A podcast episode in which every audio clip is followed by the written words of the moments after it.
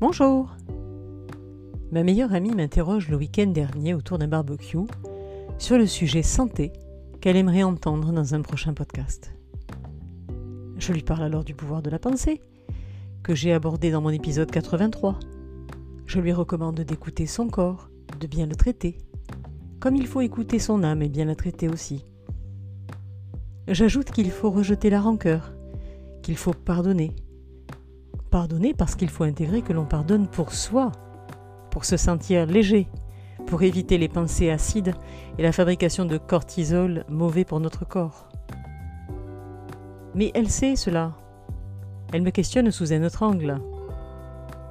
Elle me demande comment je peux aider quelqu'un dont l'état de santé est vraiment diminué, quelqu'un dont les conditions physiques se sont dégradées de manière irréversible, quelqu'un d'handicapé, dont le handicap n'est pas visible, et donc quelqu'un dont la souffrance n'est pas prise en compte.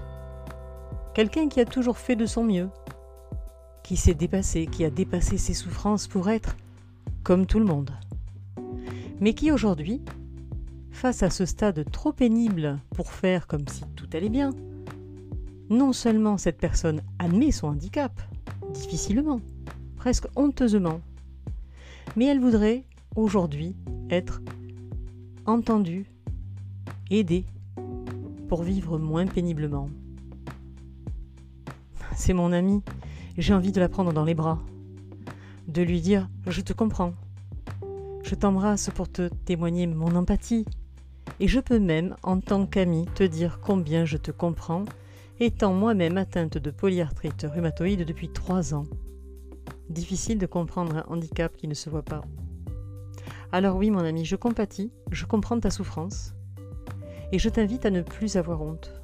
Je t'invite à dire stop. Je t'invite à demander de l'aide.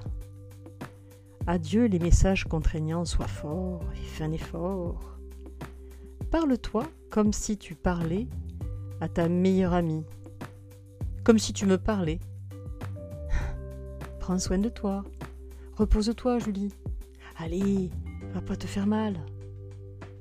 Tu vois tous ces bons conseils que l'on dit aux autres Eh bien, adresse-les à toi, à toi-même. Sincèrement, puissamment. Tu pourras aussi travailler le bien difficile dépassement du regard des autres. Et si je devais te coacher hmm. Je te demande ce que tu comptes faire pour toi, là, maintenant. Tant que tu es là, bien vivante. Que mettrais-tu en action? Pas à pas, petit à petit. Et vous? Bonne semaine